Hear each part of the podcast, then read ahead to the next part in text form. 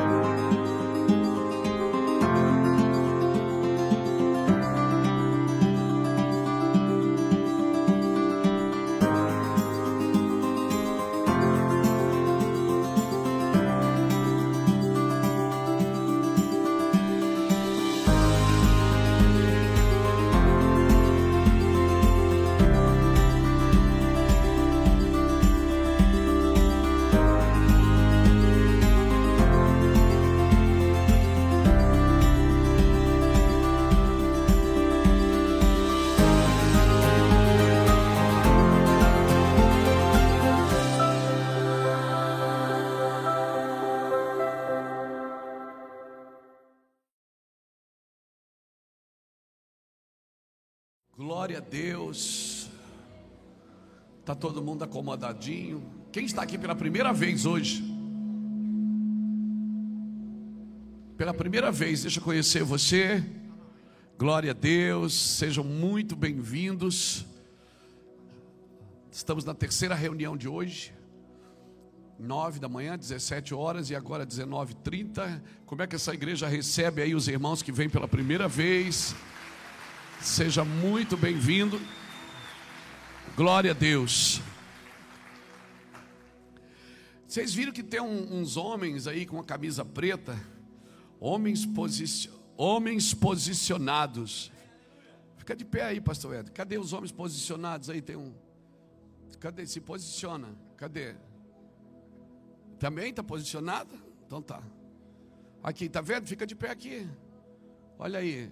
Irmão, esses irmãos, eles são pastores, são também do Ministério de Homens. É? Você é pastor? Então tá. Tem bolacha aí? Tá bom? Essa bolachinha? Dá uma para mim depois? Tá. Eles também estão ajudando aqui também na segurança, amém? Se precisar de alguma coisa, você pode convocar os irmãos, os homens de preto. Glória a Deus, louvado seja Deus, né? A maioria que luta sumou, não é? Precisa. Não é? Então, eu não aguentei, Jesus, me guarda. Oh, aleluia. Louvado, é, é, é, não é assim, os irmãos, né? O pastor Éder está aqui, com a sua equipe, pastor Sirley, com a equipe do Ministério de Homens, também para ajudar a servir no culto da noite, né? É um culto que a gente transmite, é um culto com muita gente, muitas crianças, então eles também ajudam na organização, né? É da segurança. Amém? Se você precisar de alguma coisa, pode acioná-los. Amém? Se o seu carro atolou, se o seu carro não pega, né? depois do culto, você pode chamar os irmãos, estão aqui para ajudar, não é? A empurrar. Louvado seja Deus, não é? Então, auxiliar para serviços gerais, não é, Éder? Glória a Deus, que bênção. Irmãos, é, lembrando também, né? Quinta-feira, né, amor? Discipulado de mulheres, é isso? Mulheres posicionadas também. Irmãos, o discipulado de mulheres está uma bênção. Como é que o senhor sabe? Porque eu, eu sou marido da pastora. Tem feito muito bem para nossa casa. Tem feito muito bem para muitas irmãs aqui na igreja. É, eu sei que muitos de vocês trabalham, às vezes não conseguem vir, né? Mas se você puder dar uma forçadinha aí, irmã, uma, uma esforçada no, seminário, no, no discipulado de mulheres, tem sido uma bênção. Chega aqui, eles separam as salas, tem vários assuntos que estão sendo tratados. Amém? E a Bíblia diz que a mulher sábia edifica a sua casa. E a edificadora da casa é você, mulher. Amém? A edificadora da casa é você. Então, uma coisa que a gente tem aprendido isso. No casamento a gente aprende muita coisa, né? Que o casamento é, não, tem, não tem expressão de maior aliança do que o casamento. A maior expressão de aliança é o casamento. Isso tem uma coisa que a gente tem aprendido no casamento é, se você quer ser feliz, deixa o outro ter razão.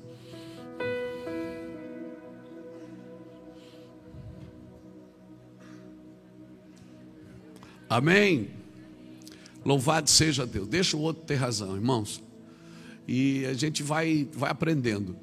E tanto discipulado de homens, né? As terças-feiras também está uma benção, né, Éder? E muitos homens têm vindo no discipulado. O, culto, irmão, o culto é bom, porque aqui nós estamos em comunhão. Estamos na terceira reunião de hoje, culto transmitido ao vivo. Milhares de pessoas estão assistindo, mas o discipulado, você toca, né? Você consegue tocar as pessoas.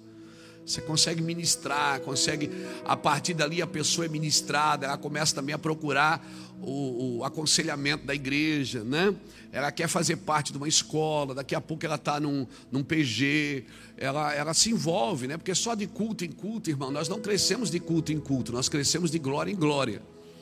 Não é? Então a igreja é muito grande, tem muita gente, é muito trabalho, mas se você vai num PG que é menor, né, você tem condição de conversar, de achar alguém para você compartilhar o seu coração.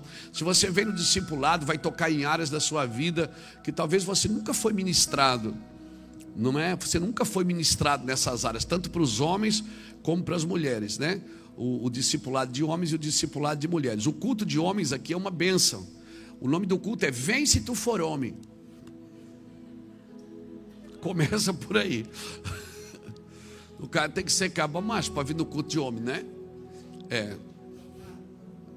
É. Então tá. Então, querido, se esforça um pouquinho. Né? Ontem nós tivemos aqui, sábado à noite, tivemos o culto de casais. Também é um, um ministério aqui da casa. A igreja tem muitos ministérios. Ministério de crianças, vocês viram quantas crianças? É a terceira reunião, você viu tanto de criança? Quase mais de 200 crianças tem. Teve um domingo aqui, acho que foi passado ou retrasado, tinha 250 crianças. É uma igreja só de crianças, por isso que tem uma igreja ali atrás para eles.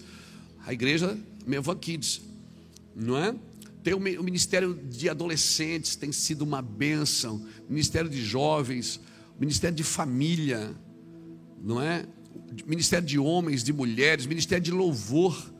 Eles têm reuniões aqui. Nós temos uma escola de música.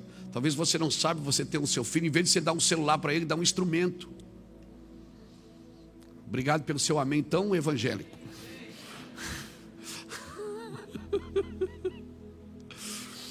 É, tem uma escola de música aqui. Você vai botar o seu menino para aprender um instrumento, coloque ele aqui com a gente. Ele vai aprender desde pequenininho a cantar louvor tem aula de voz, aula de teclado, de violão, de todos os instrumentos. Amém? Procura depois o pastor Cristiano, faz isso. Tem os PGs, grupos pequenos nos lares, né? Quantos PGs tem aí na cidade hoje, Dudu? 28 a 30 PGs, pequenos grupos espalhados por toda a cidade, que se reúnem toda semana, não é? Tem, tem sido maravilhoso. Tem o GPC, com o pastor Jackson, né, a gestão profunda do ser com os empresários. Tem várias, vários movimentos aqui na igreja durante o dia, durante a semana, que talvez né, tenha aconselhamento. Irmão, tem gente atendendo aqui na igreja todo santo dia. Se você marcar, você é atendido, recebido. Amém? Tem gente para cuidar do seu coração, para ajudar você a tomar decisões, se você precisa, não é? Se você precisa, tem pessoas atendendo aqui no discipulado. Tem, irmãos, tem missões aqui na igreja. Amém? Quem sabe você tem um chamado missionário, você procura os nossos pastores que coordenam as missões aqui. Falar em missões, meu genro, pastor Rafael, está ali, Rafael Lopes, ele é pastor lá na, na eu ia dizer Polônia, não, é em Portugal, né? É marido da minha filha mais velha, Pamela. Estão lá, vai para seis anos, né, Rafa? Seis anos que eles estão em Lisboa em Alcochete agora, começaram uma igreja agora em Leiria, estão com vários grupos de reuniões também, foram com o objetivo de trabalhar com os portugueses e tem sido maravilhoso. Então procure, temos eh, missões também, temos projetos sociais. Ontem eu estava, ontem eu almocei, é, eu fui num projeto aqui, num, num evento da Brigada do Reino, nosso grupo de escoteiro. Tem um grupo de escoteiro aqui, sabia? Com mais de 70 crianças. E eu tive ontem com eles, passei um, um dia com eles, assim, não, não o dia todo, mas uma parte do dia, né? Passei no almoço lá com eles, eu, Iraci, o Samuel, o Domingos, fomos lá. Foi bênção. E então tem muitos ministérios aqui na igreja, cobertura pastoral, você que é um pastor, que talvez está sem ministério, está, né, às vezes tá, é um pastor, mas não tem o rebanho. É, procure a gente, é, vamos conversar. Tem várias pessoas aqui para te atender, querido. Amém? Louvado seja Deus. Quem sabe, pastor, eu sei trabalhar com mídia.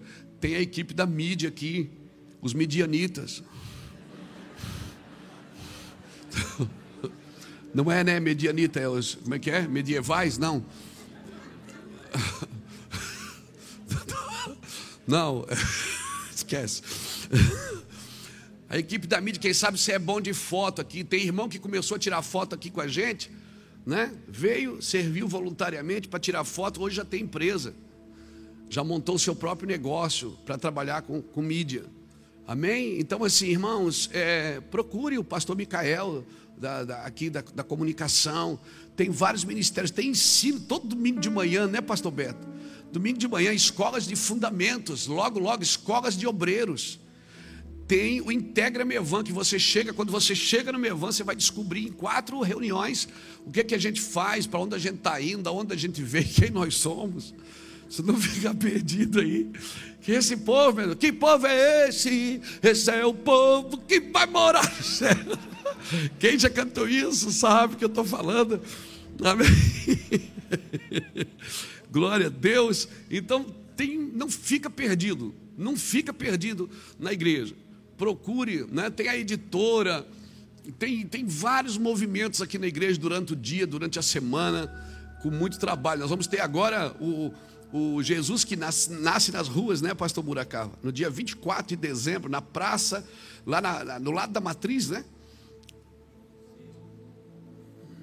Atrás do museu.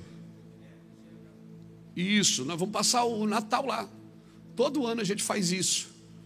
É no dia 24, a ceia de Natal lá em casa a gente faz dia 23. Porque no dia 24 a gente passa na rua com as pessoas que estão em situação de rua, para elas não comerem sozinhas, não passarem sozinhas, a gente monta uma ceia enorme, irmão. Ano passado, quase 500 pessoas comeram na rua. É com força, assim, comida com força. E vai muitos pastores, obreiros, a gente põe o karaokê para eles cantarem, põe telefone para alguém que quiser ligar para a família. Já, já devolvemos pessoas para a família, viu? Já teve pessoas ali que a família não sabia onde estava, ligou para casa e a mãe veio buscar. Então, dá, tem muita coisa para ser feita, irmão. E a gente fica sempre procurando, ah, o que, que eu vou fazer? Tem muita coisa. Ao seu lado tem alguém precisando. Sempre tem alguém precisando ao seu lado. E hoje eu quero falar sobre isso: crescimento e direção. Amém? Quem quer crescer em Deus? Eu quero. Agora, eu quero crescer em Deus na direção de Deus. Eu quero crescer em Deus na vontade de Deus. Amém, irmãos? Louvado seja Deus. Abra sua Bíblia comigo em Atos capítulo 16. Mas eu estou nesse jeitinho aí, irmão. É, quer ser feliz, deixa o outro ter razão. Isso não serve só para casamento, não. Serve para discussão também. Vou falar uma coisa para você. Anota isso. Pode anotar que vai dar resultado. A maior arma contra a infelicidade é a renúncia. Toda pessoa de renúncia, ela está labutando contra a infelicidade. Ela está dando bem na fronte da infelicidade. Né? Porque todo homem, toda, toda renúncia, toda pessoa que vive renúncia, vai viver felicidade. Aquela pessoa que está sempre reclamando, ah, eu estou pagando um preço para servir a Deus, é uma renúncia, é uma luta. Irmão, essa pessoa não está servindo a Deus. Isso é uma falsa humildade. Você tem que ser feliz servindo a Deus.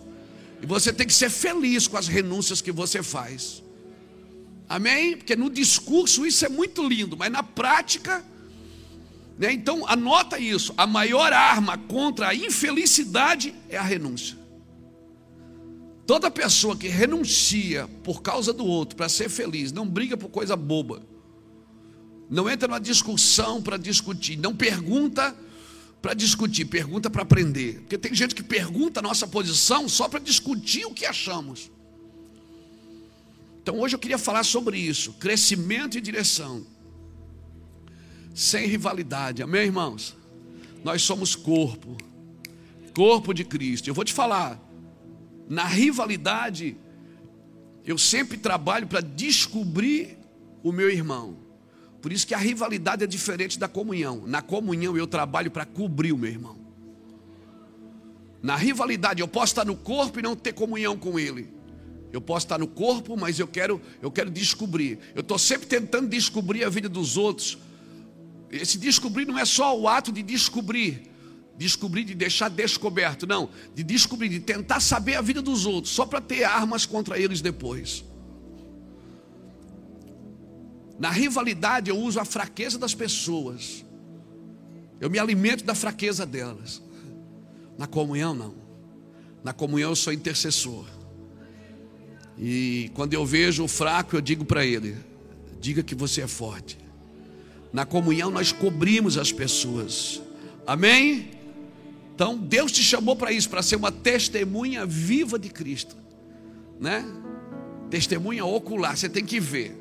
Porque se você não vê Jesus, você não vai ser uma testemunha viva, você só vai ser alguém que tem informações sobre Jesus. Vai ser muito legal ouvir você, mas nada que você fala é convicto. Por isso nós precisamos ver Jesus, irmãos. E não procure Jesus na vida de ninguém, procure na sua. Veja Jesus na sua vida primeiro, amém? Amém? Pastor, mas é difícil, meu irmão. A rota é longa. A rota é longa, mas ela, ela não foi projetada para nos impedir.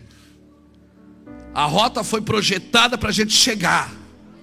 Amém? A rota é longa, é difícil, mas Deus projetou essa rota para a gente chegar nela, chegar no destino. Não foi para me separar do destino. Amém, irmãos? Não foi para me mostrar o caminho, foi para mim me tornar o caminho. Eu não vou ler isso, mas tem um, um, texto na Bíblia que diz que o homem tem um homem que ele achou um tesouro num campo. Ele foi lá, fez o quê? Vendeu tudo que ele tinha e comprou aquele campo. Porque se ele achou um tesouro na superfície, ele pensou, cara, se esse, se esse tesouro está aqui fora, o que não deve ter aqui dentro? Você pegou isso? E se você andar com Jesus, você vai aprender uma coisa: é do caráter de Deus esconder coisas preciosas. Você vai ver onde é que Deus escondeu o petróleo, onde Ele escondeu o ouro, a prata, o bronze, os diamantes, tudo que é, tudo que é rico, tudo que tem valor materialmente falando, está escondido na terra. Mas tudo que tem valor espiritualmente falando, o que é material, Deus escondeu na terra, mas o que é espiritual, Deus escondeu no homem. O reino dos céus está dentro de você. A eternidade, diz Eclesiastes 3,10, que Deus escondeu a eternidade no coração do homem. Então você está procurando um tesouro em alguém que você carrega ele. E você deveria olhar para dentro, garimpar o que você tem Agora, as coisas espirituais, elas só podem ser discernidas espiritualmente. Só o Deus, que é espírito e verdade, pode mostrar você para você mesmo. E ensinar você a procurar as coisas que você acha que não tem. Eu te afirmo. Tudo que você vai ser, vai ter e vai fazer, já está em você. Já está.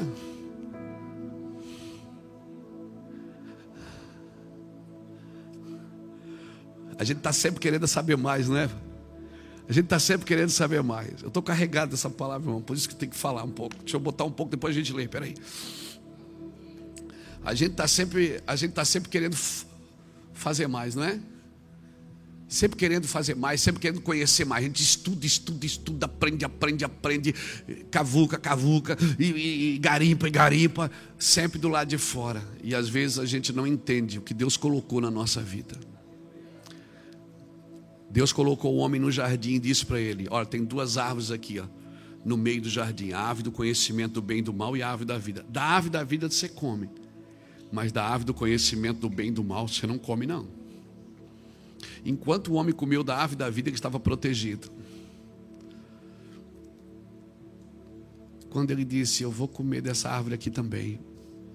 Eu quero conhecer o bem e o mal. Deus não estava proibindo o homem de comer, Deus estava protegendo o homem do bem e do mal. Deus estava, andava com o homem acima do bem e do mal, acima disso. E quando o homem comeu dessa árvore, ele já faltou no primeiro encontro com Deus.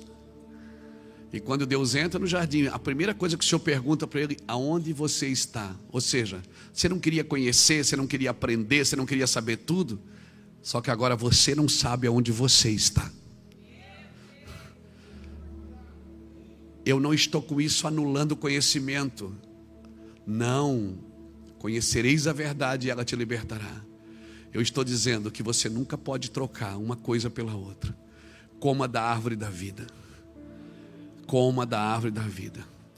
E tudo que Deus quiser que você saiba, que você descubra, que você aprenda, fique tranquilo, Ele vai preparar pessoas para te ensinar.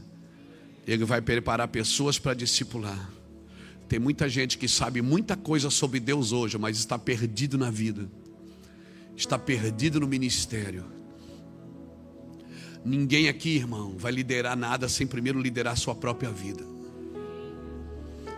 A liderança começa com a autoliderança.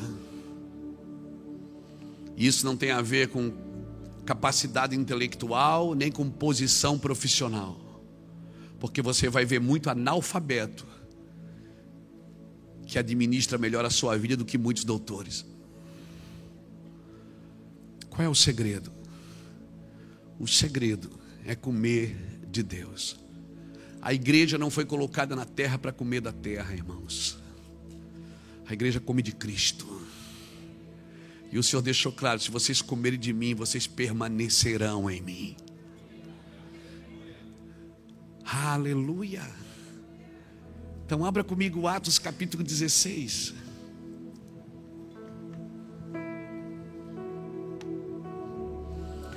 Chegou a Derbe e a Listra. Estava ali um certo discípulo por nome de Timóteo, filho de uma judia crente, mas de pai grego. Os irmãos que estavam em Listra e em Cônio davam bom testemunho dele. Paulo quis que ele fosse com ele e, tomando-o, circuncidou por causa dos judeus que estavam naqueles lugares, porque todos sabiam que seu pai era grego.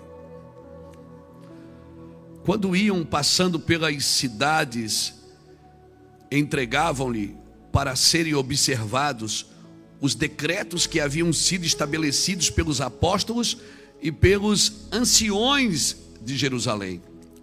De sorte que as igrejas eram fortalecidas na fé e cada dia crescia em número, passando pela Frígia e pela província da, Galáxia, da Galácia, foram impedidos pelo Espírito Santo de anunciar a palavra na Ásia. Quando chegaram a Mísia, tentavam ir para Bitínia, mas o Espírito de Jesus não lhes permitia tendo passado pela Mísia, desceram a Troade. Paulo teve de noite uma visão que se apresentou um homem da Macedônia que lhe rogava: passa a Macedônia e ajuda-nos.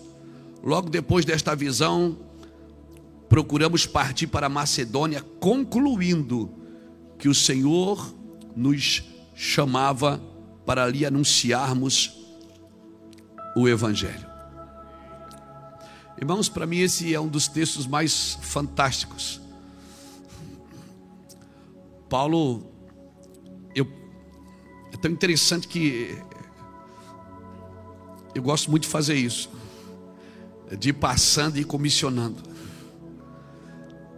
Paulo ia de cidade em cidade e ele dizia: Olha, preste atenção no que, no que disseram os anciões de Jerusalém, preste atenção no que os apóstolos ensinavam.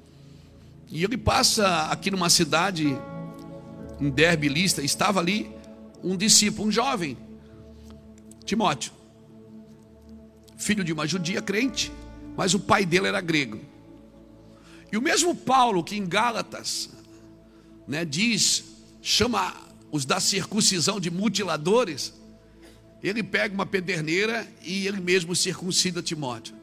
Você, você pega Paulo aqui muitas vezes, aqui em Atos capítulo 16, fazendo uma coisa que lá em Gálatas ele mesmo condenou. Ele disse: Vocês não precisam mais dessa mutilação. Mas aqui ele está lidando com, com um jovem que ele quer levar junto para o ministério.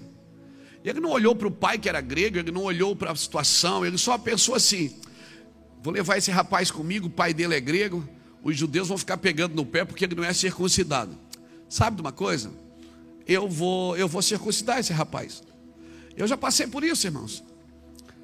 Circuncidou alguém? Não. Não foi tão profundo assim. Eu, quando alguém me chama para ministrar, agora não, porque a gente não tem mais tempo de ir em tantos lugares. Hoje a gente faz mais o trabalho do Ministério Meva mesmo, os cafés e pastores pelo Brasil, os ajuntamentos aonde nós estamos indo e servimos alguns irmãos que nós é, acreditamos que Deus tem nos aproximado. Mas eu sempre, quando alguém me chama para pregar, eu pergunto: é, é, vocês aí é, usam terno, gravata? Quer que eu vou de terno, de gravata? Não, pastor, pode vir à vontade. Oh, aleluia. Mas se os irmãos dizem, ah, pastor, aqui a gente tem o costume, opa, eu não tenho problema com isso. Eu não vou deixar de anunciar o Evangelho, porque não, porque o meu costume não é esse. O meu costume não é esse. Não, irmãos. Paulo, ele me ensina a fazer de tudo para ganhar a todos, para por todos os meios salvar alguns. Então, o mesmo Paulo que em Gálatas condena a circuncisão, ele, ele diz assim: vamos circuncidar esse rapaz para não ter problema no caminho, porque eu vejo que esse moço aqui tem futuro. E, e, tem futuro mesmo, que logo depois Timóteo ele passa a ser o pastor em Éfeso, da maior igreja da Ásia, em Éfeso. Ele pastoreia e Paulo escreve duas cartas para ele, primeira e segunda Timóteo. O mesmo menino que Paulo passou, viu aquele menino cheio de vida, pessoas dando testemunho dele ele, né, um jovem pregador, Paulo disse: Eu vou levar, meu filho, você é filho de quem não? Eu, a minha mãe é crente, e o seu pai? Meu pai é prova. Então, não, vamos, vamos circuncidar, pronto. E Paulo circuncida, fazendo a circuncisão, ele está meio que paternalizando aquele menino. Ele está tomando o lugar do pai. Ou seja, porque quem circuncidava era o pai. No oitavo dia, que uma criança nascia, o pai circuncidava o filho, né? Pegava a pele do prepúcio do órgão genital masculino e cortava a pele do prepúcio. E com uma pederneira, e aquela criança ficava ali com oito dias até cicatrizar. E, e, a primeira vez que isso acontece nas Escrituras foi quando Deus mandou a Abraão circuncidar todo macho, né? E depois também eles circuncidam quando estão na terra prometida. E se você for analisar, é, depois você pode olhar na internet sobre isso.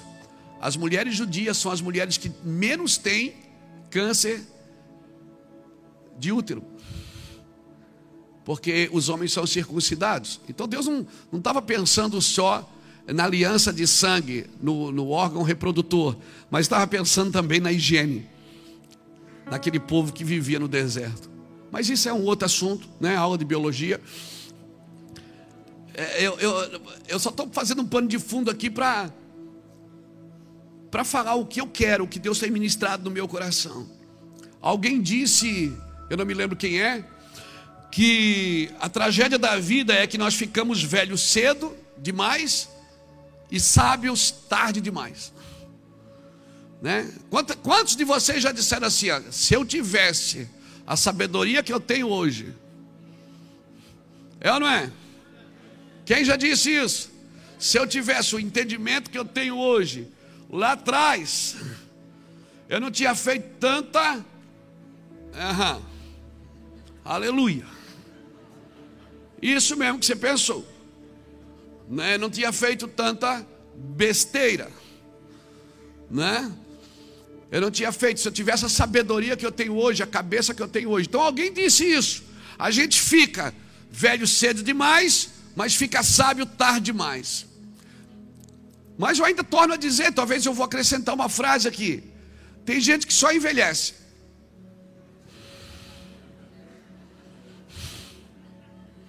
A sabedoria não alcançou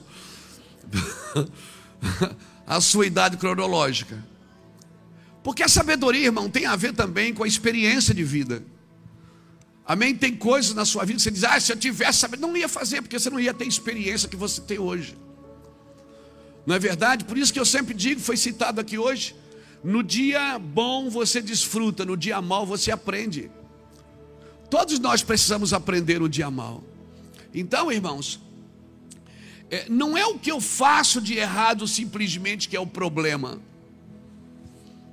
O problema é porque se eu começo a fazer errado e eu não, e eu não transformo isso, não, não sou transformado, eu me torno não só uma pessoa que faz errado, mas eu me torno um modelo errado para outras pessoas que vêm após mim. Um pai e uma mãe que faz coisas erradas vai se tornando um modelo para o filho errado. Porque os filhos não aprendem com o que você diz, eles aprendem com o que você faz. Você pode dizer, não mexe aí, rapaz. Se ele ver você mexer, ele vai mexer também. Então os filhos não aprendem com o que você diz, mas com o que você faz. Então não é só o fazer errado. Às vezes, os pais, nós estamos vivendo numa geração que às vezes os pais, não, talvez a sua geração não, mas a nossa que era dos cinquentão aí para trás, eu tenho 54, né? Os pais às vezes criaram tanta exigência que oprime os filhos. Só que nós estamos vivendo numa geração também que os filhos criam exigências hoje que não oprimem os pais, eles quebrantam os pais. E, e muitas vezes eu vejo as escrituras se cumprindo na nossa geração. Por mais que muitas pessoas estão dizendo os dias são maus, está muito difícil. Meu Deus, criar filho hoje Deus me livre, as pessoas casam e não querem ter filhos, porque é muito difícil. Porque criar filho hoje é muito difícil. Né? A gente foi criado debaixo de banco de igreja, né? a gente foi criado dessa forma. Né? Quando chegava visita, a visita comia primeiro, depois a gente. A gente excomungava as visitas quando era menino, que esses, esses irmãos vêm visitar a gente na hora do almoço. Vão para casa de vocês. Então, por muitas vezes os pais criam exigências que oprimem os filhos, mas a gente também vê gerações dos filhos criando exigências que quebrantam os pais. Os pais estão sendo ministrados também. E isso se cumpre nas escrituras que o pai converteria o coração dos filhos e os filhos converteriam o coração dos pais. Se o coração dos pais precisa converter primeiro, é que o nosso, o dos pais está um pouquinho pior do que o dos filhos, né?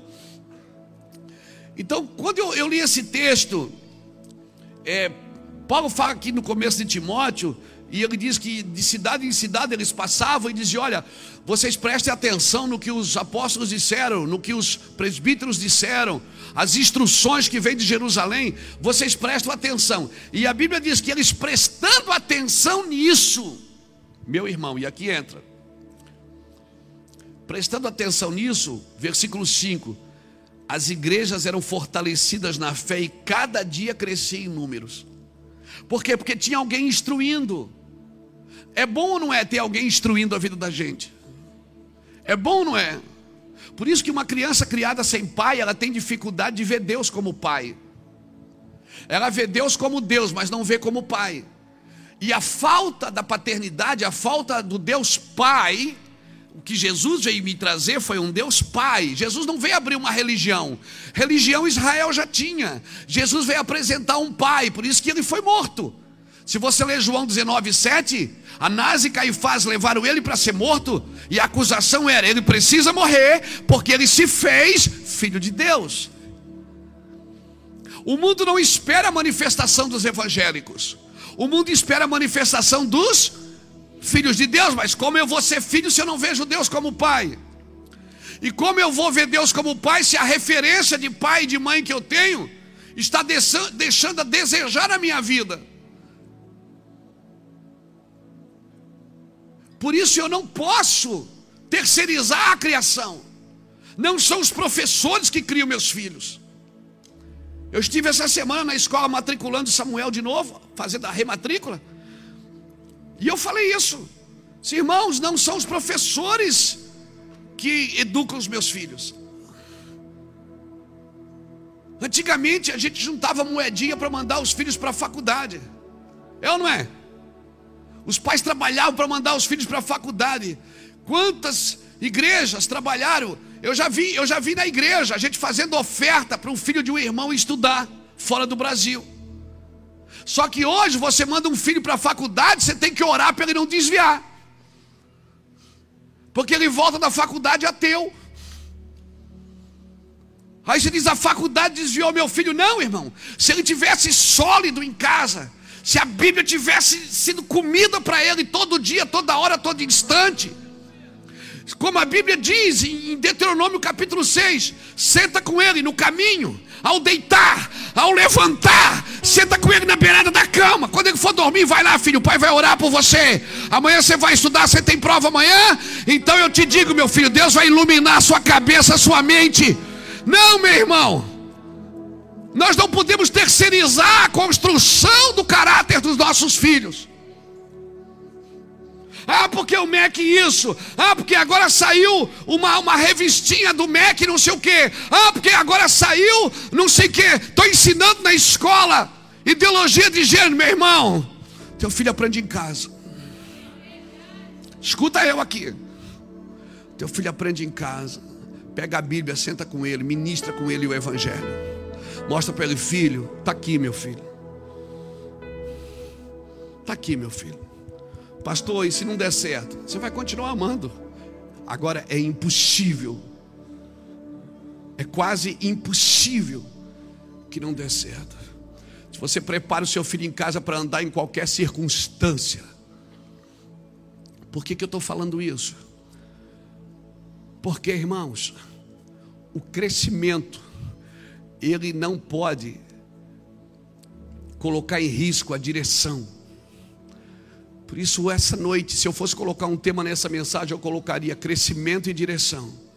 Porque aqui você está lendo Paulo dizendo: as igrejas cresciam, porque elas eram fortalecidas em ensino, elas eram instruídas em ensino, mas daí eles estavam na empolgação do crescimento. Aí olha o que acontece aqui no verso 6: passando pela Frígia e pela província da Galácia, da Galácia foram impedidos pelo Espírito Santo.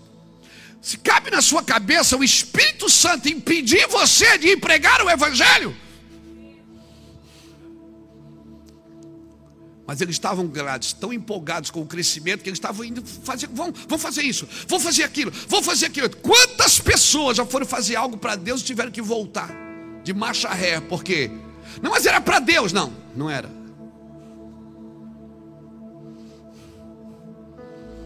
Não era para Deus. Talvez era para você. Talvez era uma vontade que você tinha. O Espírito Santo teve que impedir eles de entrar na cidade, porque muitas vezes o crescimento nos empolga. Está crescendo, Deus está dando, a, Deus vai dar vitória. O Senhor está dando a, a bênção.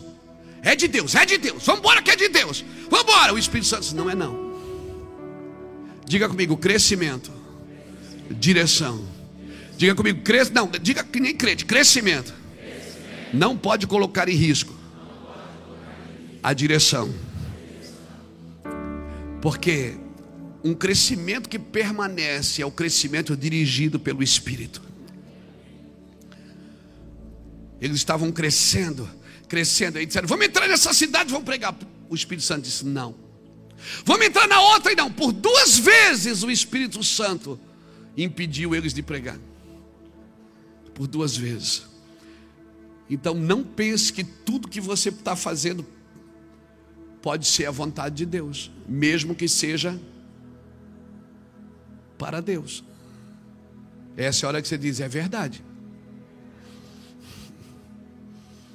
Porque nesse texto eu aprendo o que? Eu preciso aprender a discernir o sopro do vento. Tem coisa que é o sopro do Espírito me empurrando, tem coisa que é o vento contrário. dizendo: não vai, não, não faz isso. E você diz: o diabo se levantou, e Deus diz: não é o diabo, é o meu espírito. Eu estou tentando parar você, mas você é difícil, teimoso.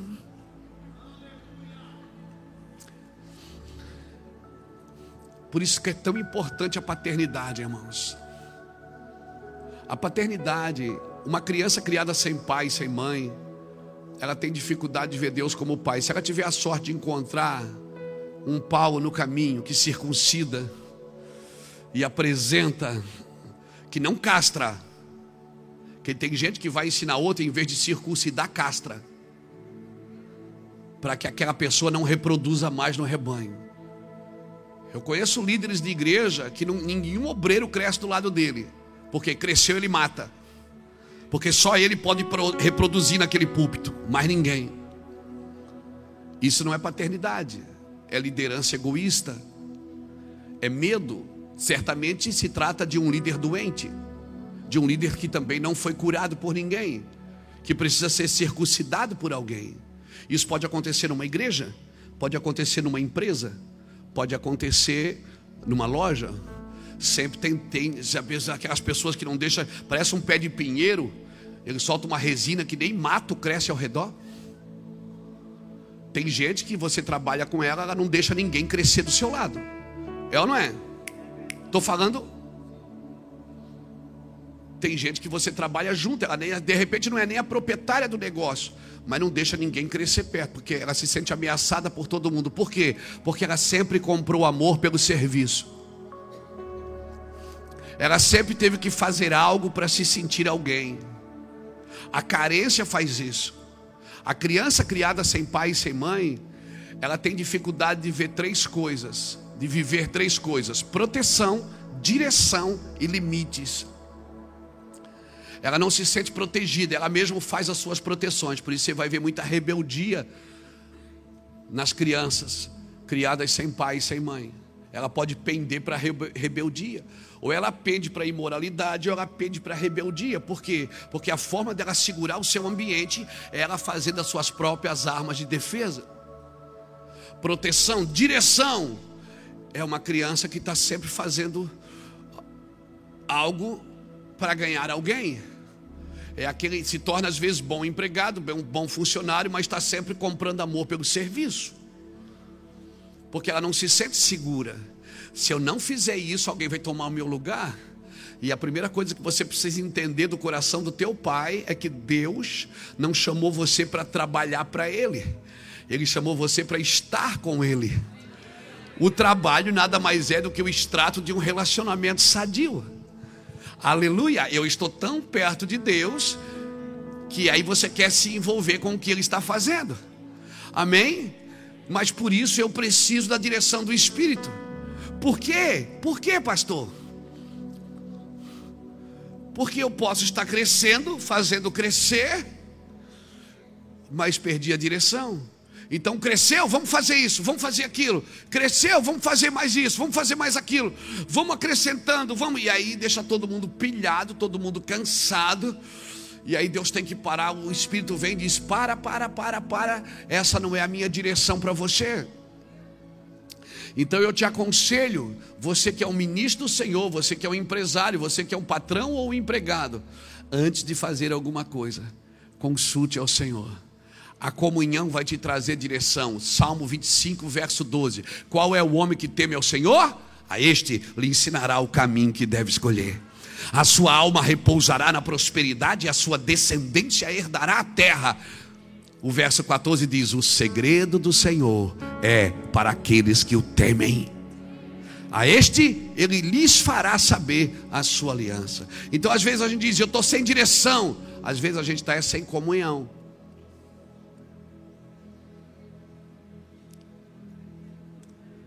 A comunhão vai gerar a direção.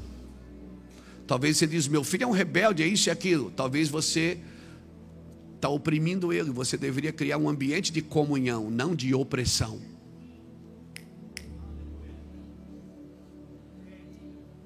Posso continuar? Você me ama? Não vai ficar bravo? Se ficar a hora que passa. Eu sou pai, irmãos. Eu sei o que eu estou falando para você. Eu estou falando das minhas derrotas. Eu estou falando das minhas mazelas. Daquilo que eu tive que aprender na experiência. Amém? Você não aprende a cuidar de filho brincando de boneca. Você tem que ter filho para você entender. Amém, irmãos? E a superficialidade e a doutrina da satisfação instantânea, nesses dias, é a maldição dos nossos dias para mim. Essa coisa superficial, essa, é, é, essa satisfação instantânea, ela tem roubado, ela tem roubado a direção. Cresce, cresce, cresce, quanto mais cresce, sabe? É como você vender um produto mais barato do que custou. Quanto mais você vende, mais prejuízo você tem. Então tem coisas que quanto mais cresce, mais vulneráveis nos tornamos. Então é melhor que não cresça. É melhor que não cresça, por quê? Porque quanto mais cresce, mais vulnerável me torno. Por isso que é, eu tenho que aprender a ser fiel no pouco. Porque naquele pouquinho ali que eu sou discipulado, que eu sou ministrado, no conta-gota ali, na, na, nas doses homeopáticas, é que eu sou ministrado por Deus. Amém? Amém, irmãos? Louvado seja Deus. Hoje nós tivemos no aniversário do neto do pastor Ulisses. E lá em Camboriú, onde a gente ia brincar quando era criança, né? Aqui, inclusive, a, a festa, o lugar de festa lá foi um terreno já da, da, de uma tia nossa. A gente sempre brincava lá e andando lá, eu tinha os irmãos do carro comigo, eu fui apontando e disse, ó, já preguei nessa igreja aqui, ó. 1998 eu preguei aqui nessa igreja. Sim, ó, uma multidão, tinha 14 pessoas. Lá naquele morro lá era o Monte Ararat, a casa de recuperação. Eu ia todo final de semana, lembra assim? Eu e o pastor Lapa íamos todo final de semana. Às vezes eu, às vezes ele, às vezes nós dois com o carro dele. Chegava lá embaixo, a gente botava um saco de batata nas costas, saco de cebola e subia o monte. Por que, que eu levava bastante alimento para lá? Porque eles deixavam eu pregar. Quando eu chegava, quantas sexta-feiras e sábado eu cheguei lá com o carro cheio de comida, que a gente ganhava nos sacolões, você não sabe. Os sacolões que vendiam verdura, muitas vezes a gente ia limpar o sacolão quando chegava verdura nova, porque a verdura velha o dono do sacolão dava para a gente. E a gente levava para os meninos. E eu apontei para o monte lá e falei até para o Fábio: disse, ó, lá era um monte lá, aquele monte lá. Eu vinha toda semana no Monte Ararat. Tinha 16 meninos se recuperando das drogas. Eram os pequenos começos que nos firmaram no caráter. Amém. As pessoas dizem assim, ah, é, ah, irmão, mas é, o pastor é pastor é querido, né? O pastor tem muito carisma, irmão. O carisma te abre portas, mas é o caráter que determina quanto tempo você fica lá dentro. O carisma te apresenta, mas é o caráter que te representa. O carisma pode romper, mas é o caráter que dá continuidade. Por isso, se nós não somos fiéis no pouco, não adianta. Então, a minha oração para você hoje é que não, por favor, não deixe o crescimento roubar a sua direção. Mesmo que você esteja crescendo em qualquer lugar, às vezes você está crescendo em casa, sua casa melhorou, não é verdade? Tem irmão, irmão, que fazia campanha na igreja para comprar um carro. Irmão vinha de bicicleta todo culto, aí comprou uma bis. Glória a Deus. A bis. 36 pagamentos. Crédito facilitado. Aí comprou a Bíblia. Aí ele conseguiu comprar o carro. Trouxe o carro para a gente orar, abençoamos, tal. Nunca mais apareceu na igreja. Sábado agora ele vai no bailão do Juca. Tem o bailão do Juca ainda? Tem, não tem mais? Verdade. Ele trabalhou a vida inteira por uma coisa. Quando ela aconteceu, ele se perdeu. O que é que roubou a direção, irmãos? Foi o crescimento. Se ele tivesse casiquinha lá, pedalando com a calói, pedalando, ele estaria no culto. Tem gente que cresce para pior. Por isso o crescimento não pode não pode te roubar a direção. Por isso, irmãos, antes de você buscar crescimento, busque direção. Direção de Deus. E se o Espírito te impedir, não faça. Se o Espírito insistir, não entre. Se o Espírito dizer para, recue, recue, meu irmão. Porque não vale a pena crescer sem Deus. Não vale a pena ter nada sem Deus, amém? Porque um dia, mal e mal vão pôr uma meia no seu pé.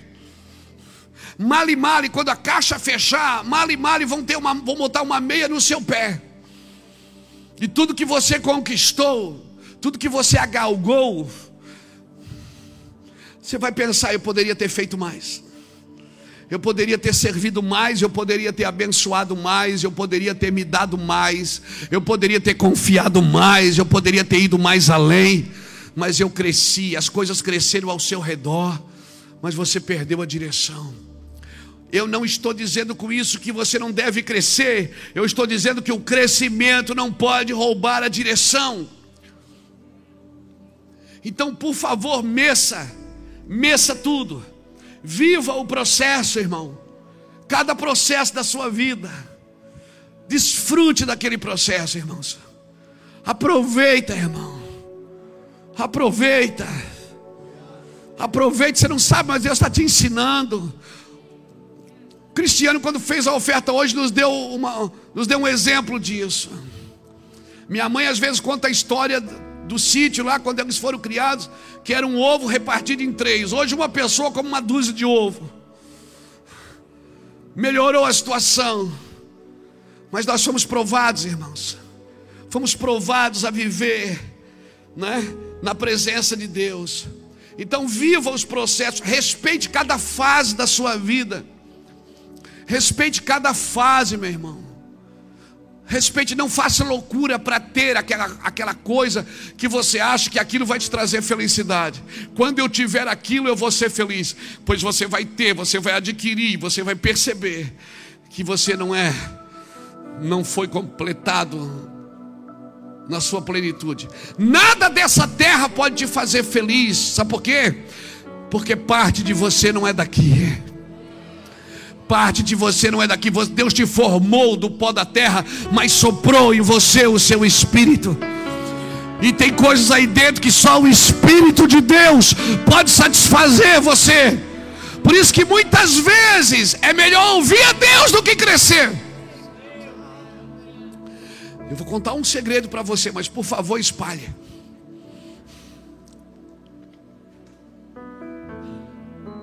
As maiores angústias que eu tenho não é porque não tenho isso, porque não tenho aquilo. É porque às vezes passa um dia ou dois ou três sem eu sentir aquele cheirinho. Às vezes passa dois, três dias. Aí se hoje nós estávamos vindo, ela disse: Vai pregar hoje? Vou. Tens uma palavra? Eu digo: Ainda não. Mas o meu coração está carregado de uma verdade. Eu vou, eu vou Fui para casa em meia hora sentado, abri a Bíblia, estudei um pouco, e Deus foi organizando o meu interior. E eu acho que está bem organizado hoje, não está? Então tá. O que mais me angustia não é não ter, é não sentir, não ouvir, não saber.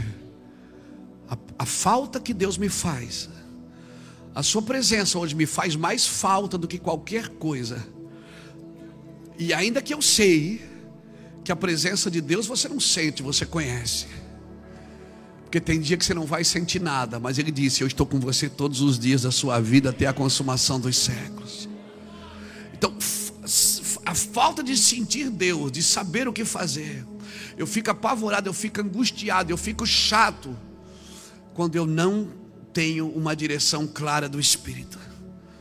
E não adianta, o que é que o pastor acha? Não acho. Que é que o pastor vai? Não sei. Eu não tenho medo de dizer não sei. Mas isso me angustia quando eu não tenho uma direção clara. Coisa mais gostosa, não é, Gladys? Se você abrir as escrituras, as letras saltam dentro de você, não é, Gladys? É gostoso, irmão. É mais, é melhor do que ter alguma coisa. É você saber, você está carregado. Amém? Por isso que Jesus saía do monte ele orava ao Pai, chorava, daqui a pouco ele descia do monte, enxugava as lágrimas e disse: Vamos para o outro lado. Por quê? Porque Deus falou para a gente ir, vamos embora. Mas o senhor sabe quem é que tem lá? Tem um cara, vamos embora. Jesus sabia exatamente.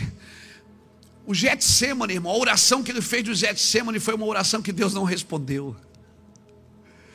Deus não respondeu. Mas ele entendeu que o silêncio de Deus significava que ele tinha que cumprir o propósito. Ele não ficou esperando uma palavra, ele disse: Afasta de mim este cálice, contudo, seja feita a tua vontade, não a minha. Agonia, angústia, suar. Ele suou gotas de sangue. O pastor Jacques sabe o nome disso. Como é o nome disso, pastor Jacques? Quando o cara soa gota de sangue. Aí hoje eu acho que é hipoidrólise, né? Hipoidrólise. É hipoidrólise. Suou gotas de sangue. Deus não falou nada. Deus não tem que responder todas as suas orações. Mas você tem que ter uma comunhão tão constante que você sabe o que você tem que fazer e você não pode mudar o alvo porque as coisas pioraram. Eu sei que eu tenho que ser digno, eu não tenho que mudar porque as coisas pioraram. Eu sei que eu tenho que estar no Senhor, eu não tenho que mudar de decisão porque as coisas pioraram. Então, Senhor, mas se o Senhor puder dar uma força, Senhor, põe outro, dá, um, dá esse lugar para alguém. Tem irmãos que nem oram, dá esse lugar para eles, Senhor. Mas contudo seja feita a tua vontade, não a minha. O silêncio de Deus disse para Jesus: É você. Jesus levantou, chamou os três irmãos que estavam dormindo e disse: Aí vem Satanás. O pai não respondeu a oração, mas ele sabia quem é que estava vindo. Ele disse: Aí veio o diabo. E ele nada tem em mim. Porque eu estou debaixo de obediência. ah, irmão. Porque o que a tua fé não alcança, a tua obediência conquista. Tem coisas que você vai fazer, você não tem fé para isso. Mas você vai obedecer, e a tua obediência vai firmar seus passos. E você vai crescer se estiver obedecendo. Mas por favor, se você tiver que escolher entre crescer e obedecer, escolha obedecer. Por favor, eu vou repetir. Se você tiver que crescer ou obedecer, escolha obedecer, porque senão o crescimento não vai fazer sentido. Você vai ser um homem rico e infeliz, próspero e infeliz vai ter tudo que não vale a pena e vai ser infeliz na sua vida. Obedeça a Deus, porque se obedecer a Deus não te trouxer alegria, esquece, alegria você não achará em outro lugar. Você pode achar momentos felizes, como diz aquela canção, que felicidade não existe. O que existe é momentos felizes. É isso que vai acontecer mas felicidade existe sim para aqueles que estão debaixo de obediência. Então eu quero declarar que o crescimento da sua vida hoje se submete à obediência ao Espírito de Deus. Eu quero declarar que todo crescimento na sua vida está sujeito à obediência a Deus. Queremos declarar. A necessidade de hoje, irmãos, a necessidade de hoje. Ah, não é hematidrose, irmão. A, a ciência explica o suar sangue como hematridose, hematri, hematidrose, né?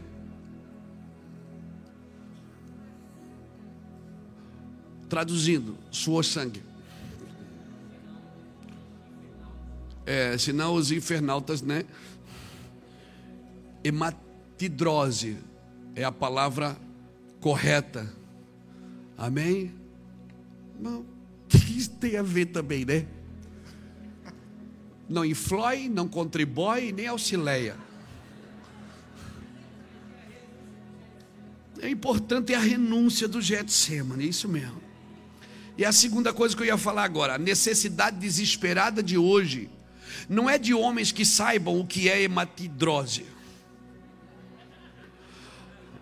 A necessidade desesperada de, do mundo hoje é de homens que mergulhem profundo no coração de Deus e tragam as verdades de Deus para fora que conheçam o seu amor, que conheçam a sua misericórdia, que conheçam a sua vontade para as pessoas e possam deixar isso tão clara para as pessoas que todos vão querer servir a Cristo. A necessidade desesperada de hoje é de homens que mergulhem nas profundezas do coração de Deus.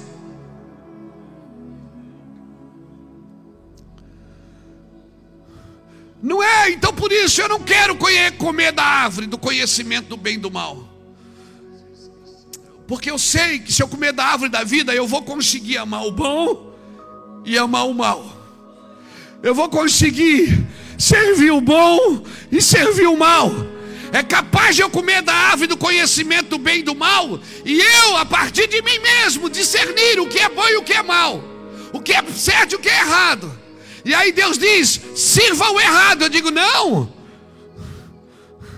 está errado. E Deus diz: mas eu quero que você o sirva.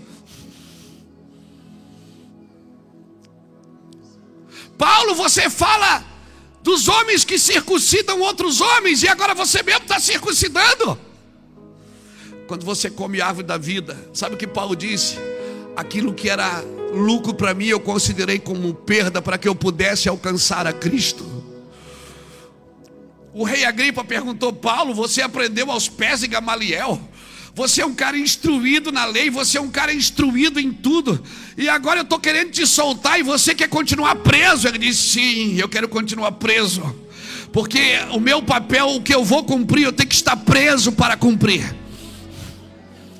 Mas você é meu prisioneiro, eu quero te soltar. Ele disse: Não, eu não sou teu prisioneiro, e nem prisioneiro dos judeus, eu sou prisioneiro de Cristo. Eu estou preso a uma vontade divina. Eu estou preso. E o que era lucro para mim eu considero como perda. Eu sou fariseu de fariseu. Fui circuncidado no oitavo dia. Segundo a lei, eu sou irrepreensível. Mas o que era lucro para mim eu considero como perda. Para que eu possa alcançar a Cristo. Eu vou te falar uma coisa Parece uma heresia o que eu vou falar, Jackson, mas não é. Beto, não é. Vocês são teólogos aí, me ajudem.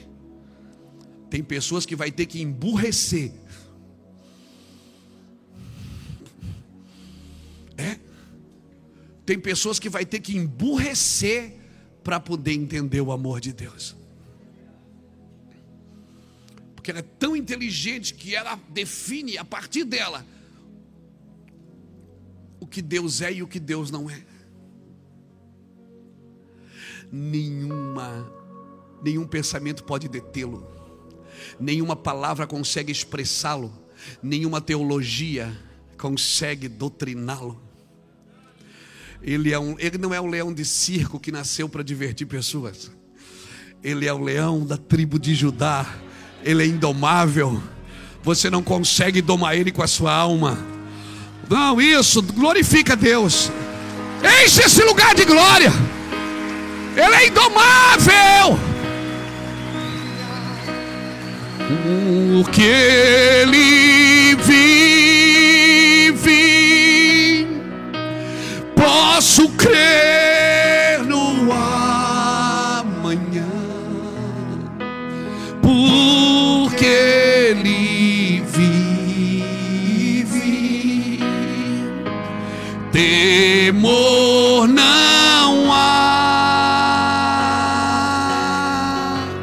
mas eu bem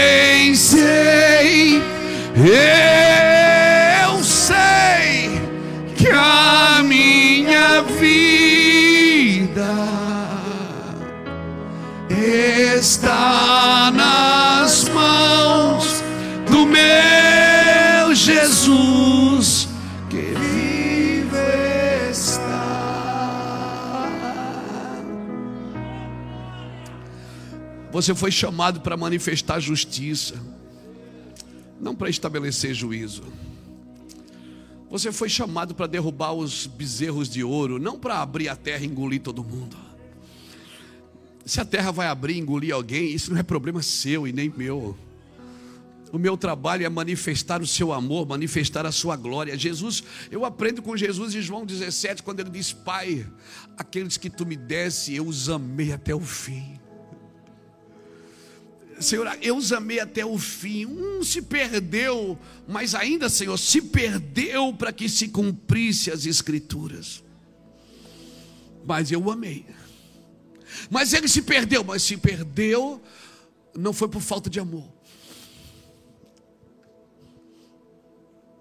Porque eu amei, João capítulo 17, versículo 12. Um dia, Deus me deu uma palavra há muitos anos atrás. Eu gostaria de ler com você essa palavra. Está em Ezequiel capítulo 17.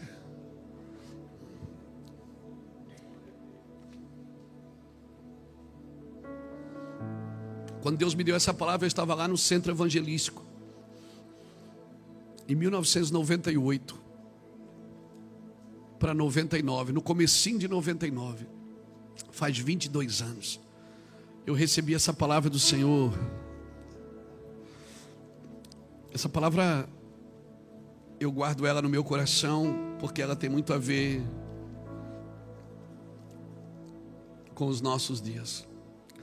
Ezequiel 17, versículo 22 diz assim: Assim diz o Senhor Deus: também eu tomarei o topo do cedro e o plantarei do principal dos seus renovos cortarei, a mais, o mais terro, e o plantarei sobre o monte alto e sublime no monte alto de Israel o plantarei, ele produzirá ramos e dará frutos, e se fará um cedro excelente. Habitarão debaixo dele aves de todas as sortes, encontrarão abrigo à sombra dos seus ramos. Assim saberão todos, todas as árvores do campo, que eu, o Senhor, abati a árvore alta e levei a árvore baixa. Sequei a árvore verde e fiz reverdecer a árvore seca. Eu sei, eu sou o Senhor eu disse, e eu farei. Meu irmão, eu tomarei o topo do cedro, plantarei o principal dos seus renovos. O Senhor disse assim, isso em 1999, Luiz, eu vou tirar um raminho verde aqui e eu vou replantá-lo. Se você respeitar as fases, viver os processos e se submeter sem, sem bolir os processos, sem, sem tentar passar por cima. Se você viver os processos, respeitar as fases e andar nas profundezas de Deus, eu vou tirar um raminho verde aqui e eu eu vou replantar. Eu vou derrubar a árvore verde e vou reverdecer a árvore seca. Para que todos saibam que eu faço isso. Irmão, quando vê, quando você vê às vezes pessoas orgulhosas caindo dos pedestais, não é o diabo que está derrubando, irmãos, é Deus. Deus abate a soberba. Ele faz reverdecer a árvore seca, mas ele faz secar também uma árvore verde. Ele faz isso para que todos saibam que eu sou Deus. Ele diz: Quando o Senhor me deu essa palavra, eu aprendi e eu comecei a escrever sobre isso. E o Senhor falou muito ao meu coração sobre isso. No ministério ou em qualquer área da nossa vida, nós passamos pelo menos por esses quatro períodos. E eu quero talvez terminar com isso aqui. O primeiro é plantar. Você tem que plantar. Quando você lê esse texto, o Senhor disse: É eu que vou replantar. E você cultiva isso. É você que tem que cultivar, irmão. Hoje há uma confusão muito grande sobre a graça. Irmão, a graça é para salvação, não para o reino. Salvação é de graça.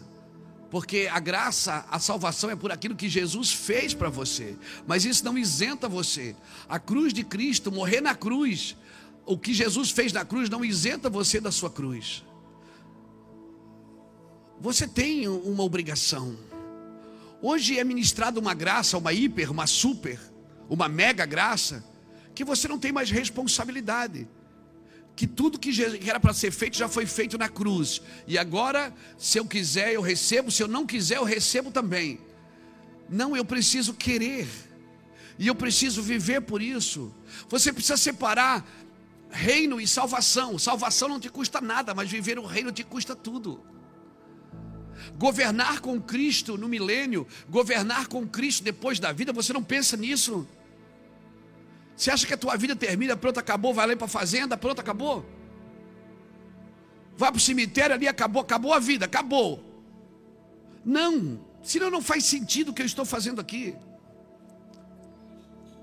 Senão vamos mudar o nosso discurso. Aproveite a vida, desfrute a vida, coma bastante, beba bastante, desfrute, se prostitua bastante, viva bastante o prazer. O negócio é você ter prazer. Aí você não tem mais nenhuma obrigação. Eu não tenho mais nenhuma obrigação porque Jesus já morreu na cruz por todos nós. Ok. Irmão, isso foi para me salvar. Mas você acha que Deus quer só me salvar? Não, Ele quer me usar. Ele quer salvar através de mim. Mas para isso eu preciso me tornar alguém que morre com Ele na cruz. Aleluia! Porque eu vejo uma hipergraça sendo pregada hoje irresponsável. Que você não tem que fazer mais nada. Acabou, você não tem que fazer mais nada. Então a primeira fase é plantar, irmão. Eu preciso plantar minha vida. Se eu plantar minha vida no Senhor, já era, irmão. Já era, pronto, acabou. Se eu estou na mão do Senhor, acabou. Eu, eu vou sobreviver e eu vou viver uma vida com abundância. E quando meus dias terminarem aqui, eu tenho convicção que acabou aqui, mas isso é só um prelúdio para aquilo que está por vir. Que sentido faz ressuscitar Lázaro se ele vai morrer de novo? Que sentido faz curar o enfermo se ele pode ficar doente e morrer de novo? Tudo isso que fazemos hoje é para apontar um dia, para um lugar, para algo que é sobrenatural. Algo que vamos viver para sempre. Por isso, esta leve e momentânea tribulação não está para se comparar com o eterno peso de glória. Mas eu preciso plantar minha vida, segunda coisa. Ah, é plantar, é colher, não, é esperar. Não é plantar e colher, é plantar e esperar brotar, esperar nascer, esperar fluir, esperar dar fruto. Isso aqui não é a mega cena que você joga na quarta e já pega o resultado na, na, no sábado. Ou vice-versa. Isso é uma vida.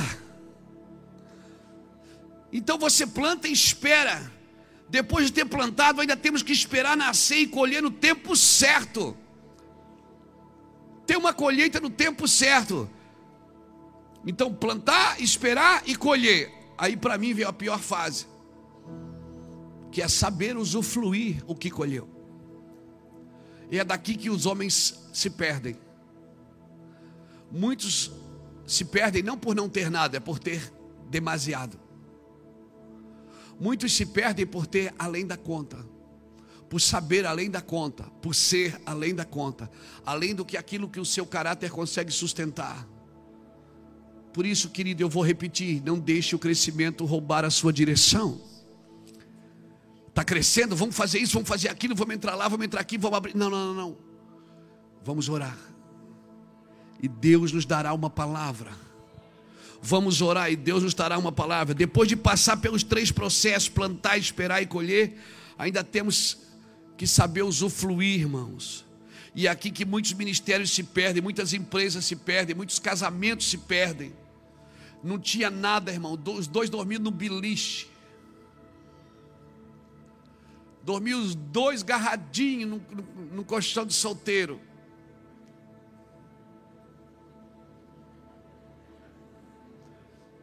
Se identificou? Aí o tempo foi passando.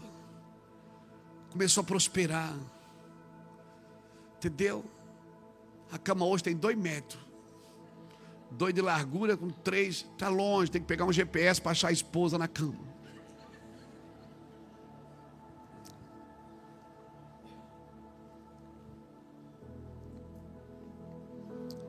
Aquela carícia agora não tem mais, já tocou, trocou pelo Netflix.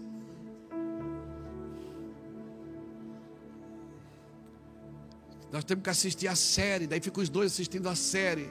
Ninguém toca em mais ninguém. Ele está falando. A série. E o cara está com uma série ali do lado, irmão. É sério. E o cara está assistindo a série, os dois assistindo a série. E ninguém se toca mais, não tem mais um beijo, não tem mais um cheiro. Volta para o colchãozinho de solteiro, filho. Dá uma marretada nessa televisão. Estou te ajudando. Ninguém dá amém, que coisa terrível.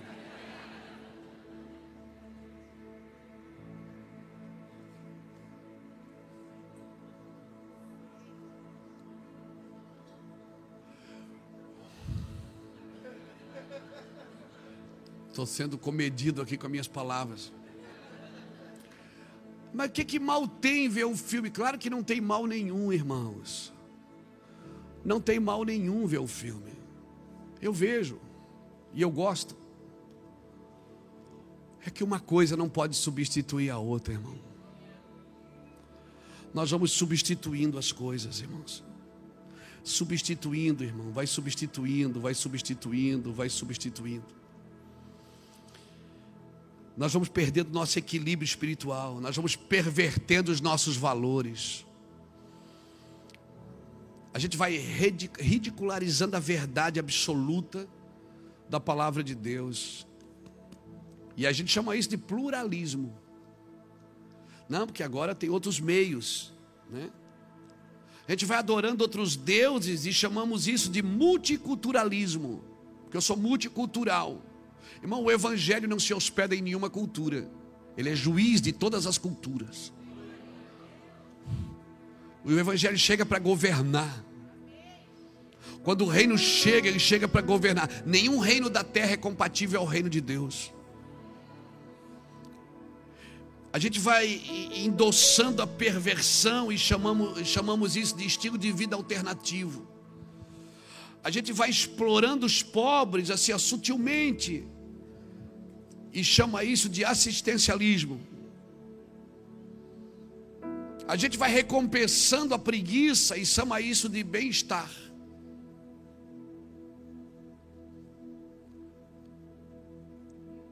A nossa internet está encharcada de porcaria, de crente lá, de crente falando palavrão na internet. E chama isso de liberdade de expressão.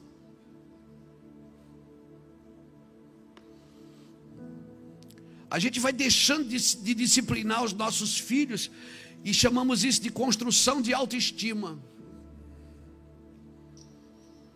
Abusamos do poder e chamamos isso de política. Essa praga vai acabar, irmão. Porque o reino de Jesus vai ser estabelecido na terra. Espere, você vai ver. E se ele vier e você já tiver morrido, fica tranquilo, você é o primeiro a ressuscitar. Fica tranquilo. Vamos poluindo a mídia de coisas e chamamos isso de liberdade de expressão. Estamos sempre colocando a culpa no outro. Aí as nossas emoções vão procurando saída em coisas. Irmão, volta para casinha. Volta para casinha. Hoje eu estou bem pastorzão, não estou? Eu estou falando para os filhos, para casa, para os irmãos que são crentes, para os irmãos que contribuem para que essas câmeras levam essas palavras para o mundo inteiro, para os irmãos que dizimam e ofertam, para que a gente possa pegar um avião e em outras nações pregar o Evangelho, que a gente possa manter projetos sociais, que nenhum projeto social aqui depende de dinheiro de prefeitura. Todos são mantidos por vocês, por você da internet.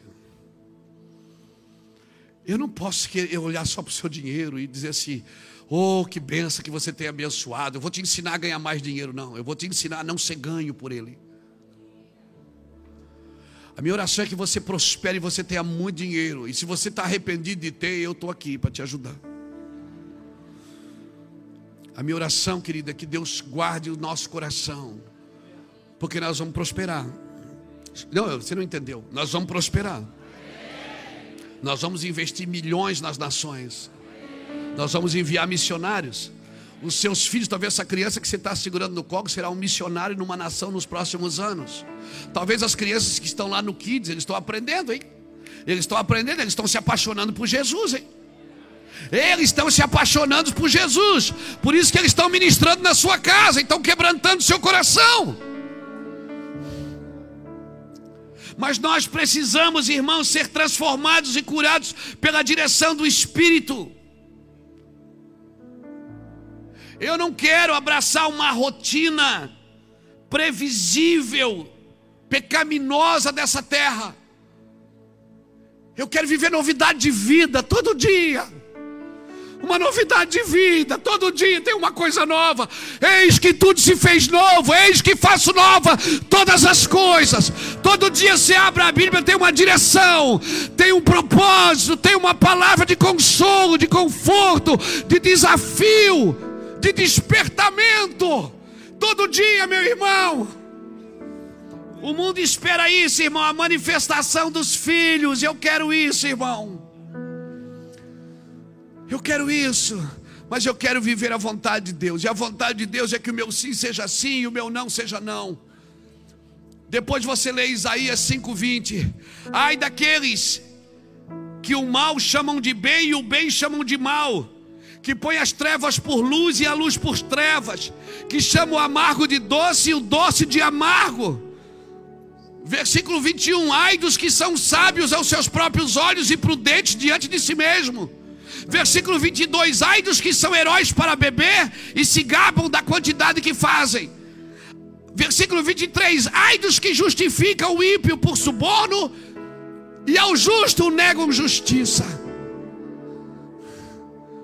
A Bíblia vem me ensinando a viver debaixo da vontade de Deus. Deus quer isso para mim, isso Ele não quer, mas aquilo Ele quer. Então eu vou descobrir, Senhor, o que, que o Senhor tem para mim. Amém, irmãos. Pastor, mas o culto hoje está fogo, está fogo, irmão. Está fogo. George Whitfield ele falou uma coisa: Deus não nos fará passar pelo fogo se não houver algo para ser purificado. Se Deus está me fazendo passar pelo fogo, é porque ainda tem algo para ser purificado. E por que, que eu tenho que ser purificado? Porque eu tenho que ser puro. E por que, que eu tenho que ser puro? Porque os puros verão a Deus. É os puros que verão a Deus. Não é quem vai na igreja. Não é quem faz uma campanha. Não é quem põe dinheiro em envelope. Quem vai ver a Deus é quem é puro de coração. Que não entrega a alma vaidade e não jura enganosamente. Quem subirá ao monte do Senhor? Quem? Quem subirá ao monte? Quem permanecerá no seu santo lugar? Aquele que é limpo de mão e puro de coração. Por que limpo de mão? Porque não tem mais nada na mão dele, ele entregou tudo. A mão está limpa, está vazia, está limpa. Ele é puro de coração. Lembra quando Deus chamou Moisés para o ministério? Lembra? Deus chamou Moisés e Moisés disse: Como é que eles vão crer em mim, Senhor?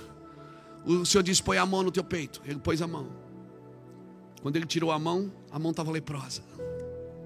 Lembra disso? O que, que eu aprendo aqui? É que como estiver seu coração, assim vai estar seu serviço. Deus disse: põe de novo. Pôs, a mão ficou boa. Diz agora tá bom.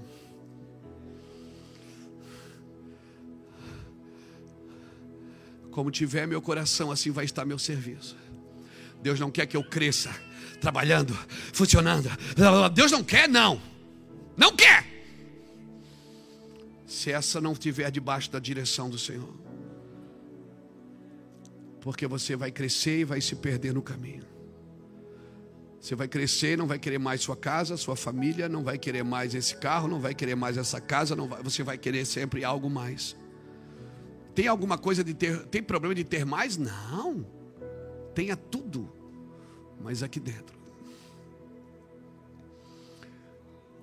Se as riquezas de fora o petróleo, o ouro, a prata, as pedras preciosas que Deus escondeu na terra Do que adianta eu garimpar aqui fora se eu não estou garimpando aqui dentro? Nunca troque as riquezas de fora pelas riquezas de dentro. É melhor não ter nada. Mas quando você fala, o inferno treme.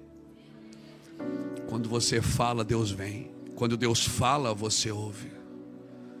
Do que adianta Deus colocar uma semente que não, ela foi sufocada pelos espinhos? Ou ela não tem raiz porque ela está na pedra? Ou ela caiu à beira do caminho, alguma coisa, alguma distração foi lá e roubou ela. Não. Eu quero ser próspero, viu, pastor Alexandre? Eu, viu, Lício, eu quero, eu, eu quero ser um homem próspero. Eu tenho a vida toda ainda, eu tenho só 54.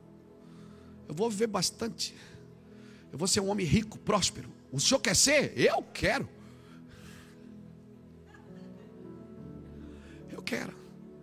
Mas não firmado em dízimos de alguém em ofertas de alguém.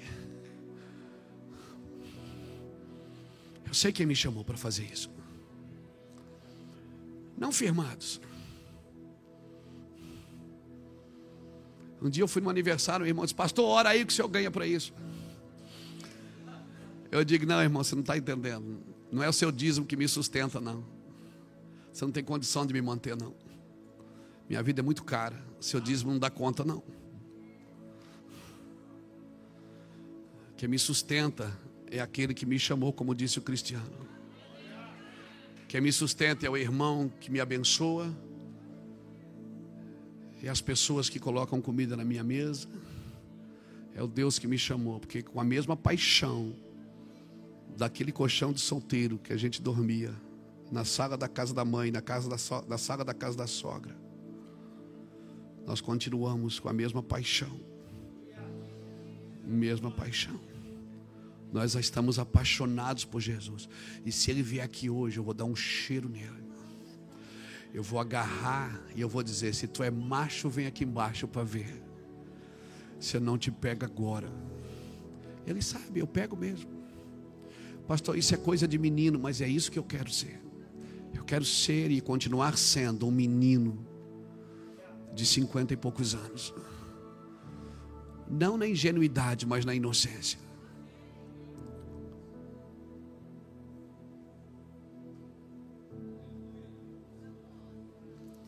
O ingênuo e o inocente são diferentes. O inocente não tem maldade, o ingênuo não vê maldade. Não vê a maldade, mas ele tem. Tome cuidado. Eu quero deixar essa palavra para o seu coração para a gente orar. Eu estou uma hora e meia falando com você. Por favor, cresça. Seja próspero. Que você tenha para os filhos e para os filhos dos seus filhos e para a terceira e quarta geração. Que você está adquirindo hoje, teus netos desfrutem. Teus bisnetos desfrutem. Mas não deixe que isso roube você dele. Cresça na presença de Deus. Desfrute da sua presença e do seu amor. Quero deixar essa palavra no seu coração bem clara, bem, bem sóbria, bem sóbria, para que a glória de Deus se manifeste. Jesus disse, e com todas as letras: Meu reino não é deste mundo. O diabo, quando ofereceu os reinos para ele, nenhum reino deste mundo pode mudar o reino de Deus, irmãos. O problema é quando a vontade de Deus não encontra a sua vontade. Quando a vontade de Deus não acha você. Mas eu te garanto, espera chegar a eternidade. Você vai estar sóbrio, porque você não vai perder a mente na eternidade, não. Quando chegar na eternidade, você vai lembrar, puxa, bem que o pastor Luiz falava. Que eu deveria ter feito assim e assado. O fim dessa vida não é o fim de tudo. Acredite nisso. Amém? A palavra do Senhor sempre foi pregada. Ela foi pregada por profetas que estavam exilados, presos, por apóstolos perseguidos, salmistas atribulados, pecadores, mas ela foi pregada. E a palavra de Deus está aí, ela está viva, ela está viva. Eu quero deixar essa palavra para você. Pastor, se eu quer ser próspero, quero. Eu quero. Você não quer não, Gustavo? Eu quero. Você não quer, Marcão? Eu quero. Quem não quiser dá para mim. Mas só tem um caminho para ser grande. Ele disse: aquele que quiser ser o maior, que se torne servo de todos. Só tem um caminho, não existe outro.